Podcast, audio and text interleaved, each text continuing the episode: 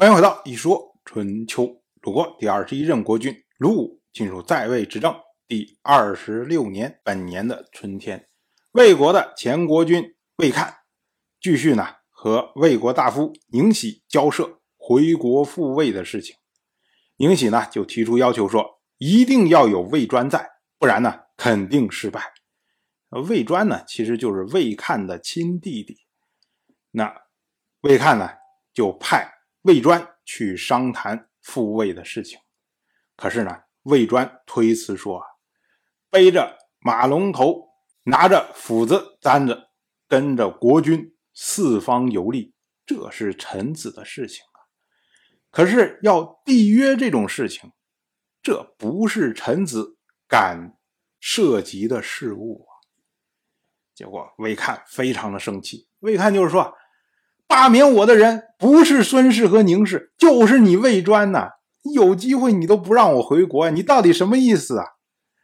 可是呢，魏专他不愿意去，所以呢，魏看就去找了自己的母亲敬嗣，他的母亲其实就是魏专的母亲。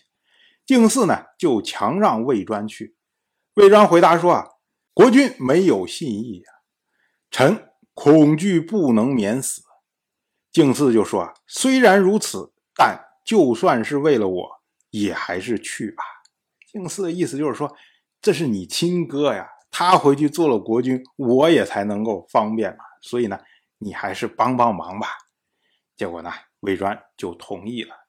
那么魏专呢，他将魏看的命令告诉了宁喜。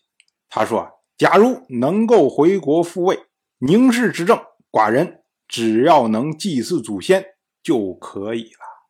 魏看的意思就是说，你只要能让我回去，什么都行。我回去之后，你就是老大，这都没问题。结果宁喜哎，觉得心里面有谱了，他呢就开始找人商量，看怎么能够迎魏看回国复位。他首先呢找了是魏国的大夫曲苑，他跟曲苑商量，结果曲苑说啊，曲苑。没听到国君出走，怎么敢听他回国？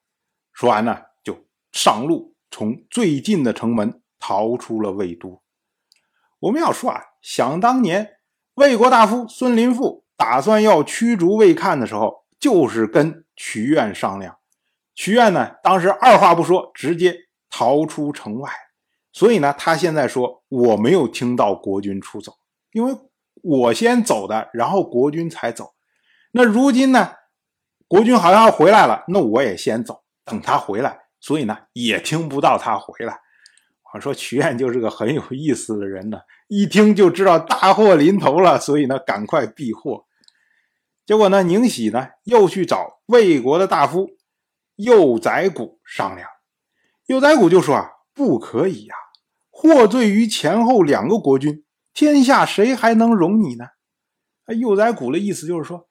魏看他是你的父亲宁直当时一手驱逐的，如今呢，你把他迎回来，他见到你的时候，他不会想到是你父亲把他驱逐的吗？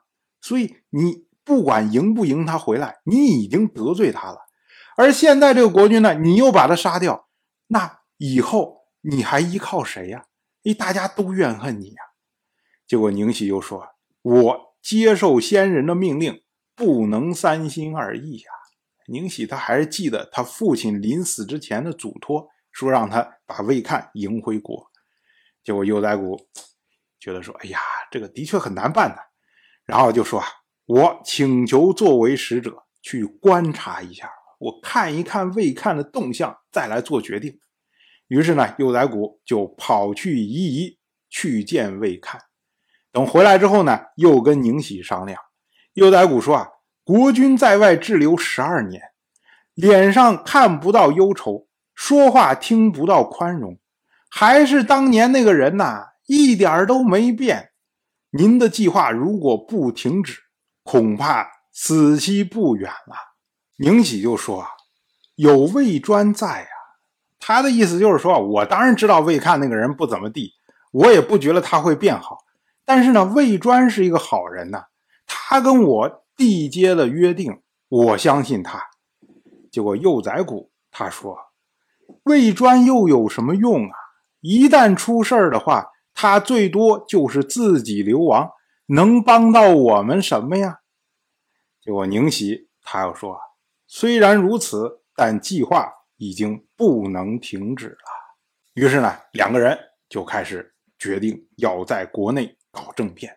那他们的对手呢，主要就是孙氏。当然，我就这么一说，您就那么一听。感谢您的耐心陪伴。如果您对《一说春秋》这个节目感兴趣的话，请在微信中搜索公众号“一说春秋”，关注我。您不仅能得到《一说春秋》文字版的推送，还可以直接和我互动交流。我在那里等待您的真知灼见。